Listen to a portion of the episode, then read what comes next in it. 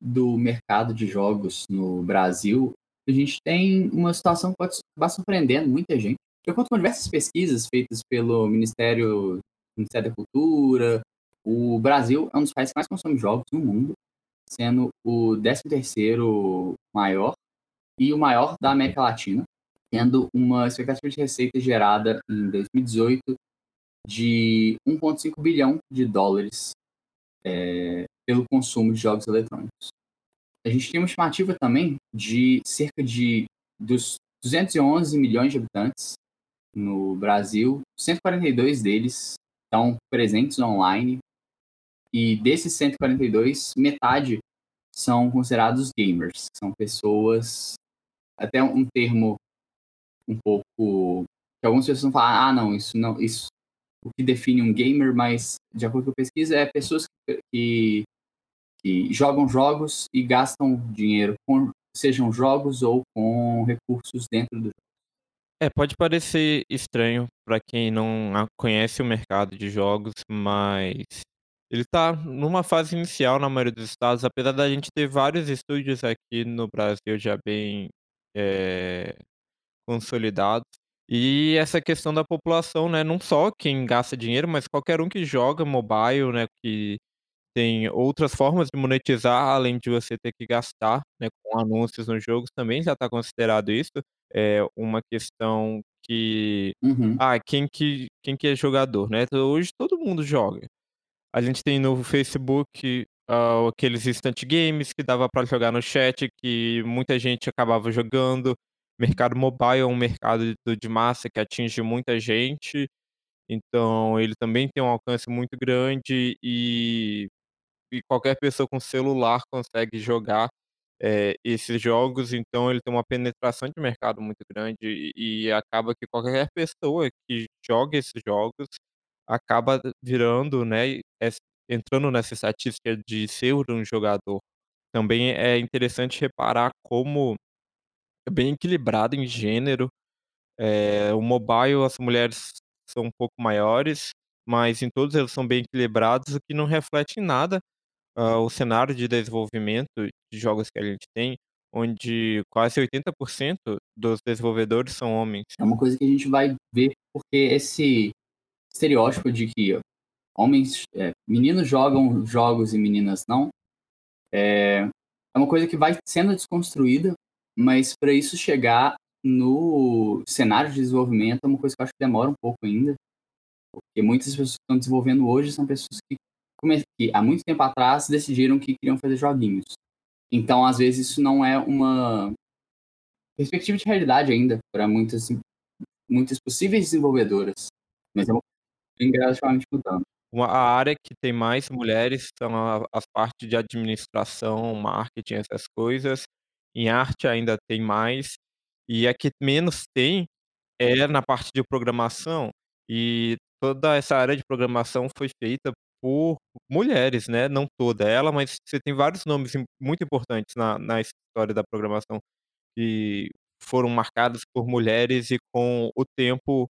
foi diminuindo o número e hoje é um curso, né, os cursos de ciência da computação, esses cursos no geral são os cursos predominantemente ocupados por homens. Mas para falar também um pouco dessa distribuição espacial que a gente tem no Brasil, eh, nenhuma surpresa aqui, o sudeste tem a maior número de estúdios do Brasil. São Paulo, Rio de Janeiro e Minas Gerais são os top 3 do do censo nacional de jogos, o link vai estar na descrição, seguido logo pelo Pará, Rio Grande do Sul, Distrito Federal e Santa Catarina, que são também estados que valem a pena citar aqui, apesar de deles estarem compondo aqui as primeiras posições, a ordem, né, por por números, né, de de empresas, tanto não formalizadas quanto formalizadas, ou em questões financeiras de quanto dinheiro cada estado atrai é um pouco diferente, né. A gente tem aqui em Minas alguns estúdios grandes, alguns estúdios maiores, mas a maioria dos estúdios aqui ainda numa fase mais uma fase mais nem inicial, mas uma fase ali no meio, né,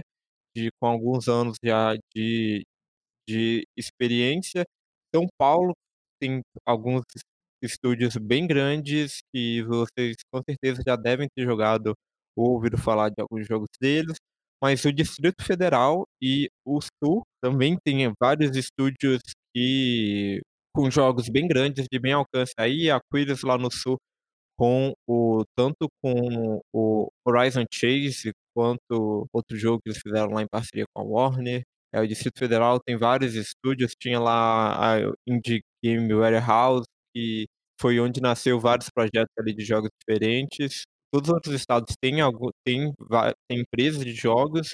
e tem associações por trás, ajudando esse desenvolvimento do mercado, mas esse é o o plano geral que a gente tem nessa distribuição geográfica, eh, do Brasil. Um um pouco disso também, né, desses estúdios que eu falei que estão em em fases diferentes, a é engraçado porque a maioria dos estúdios de jogos aqui, a metade deles tem desenvolvimento de jogos como sua principal fonte de renda. É, a maioria tem outras atividades, tem que buscar de outras atividades, seja terceirização de algum serviço de programação, seja qualquer outra que for, para complementar a fonte de renda e conseguir pagar ali o o o custo do estúdio. E eu acho que isso é uma coisa que a gente consegue ver tanto pela distribuição de estados, que a gente mencionou, que é um dos fatores que leva uma empresa a poder focar, ah, em desenvolver jogos, é a questão da como que eles conseguem adquirir ou renda ou faturamento, ou renda ou renda ou investimento. A gente a gente tem várias dificuldades,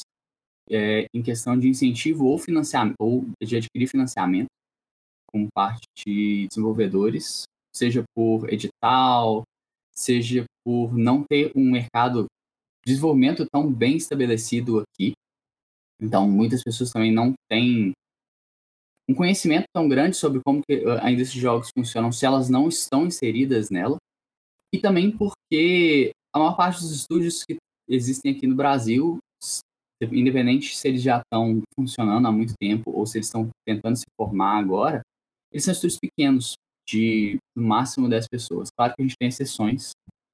No entanto, apesar da gente estar pintando esse cenário que parece um pouco depressivo, o cenário brasileiro assim como o cenário de jogos mundial, é uma coisa que está constantemente crescendo. Esse ano, a gente vê esse número de jogadores e valor investido em jogos, também o número de estudos se formando só crescendo. Então, esse foi o Mundo dos Jogos. Eu sou Caio Gomes e, juntamente com o Nicolas Lobo, nós fazemos parte do Expresso Indie, onde você encontra outros conteúdos sobre o desenvolvimento de jogos. E aqui, juntamente com a Kaya no Nuton, nós trazemos toda semana alguma notícia do mundo dos jogos o programa vai ficando por aqui e até a semana que vem.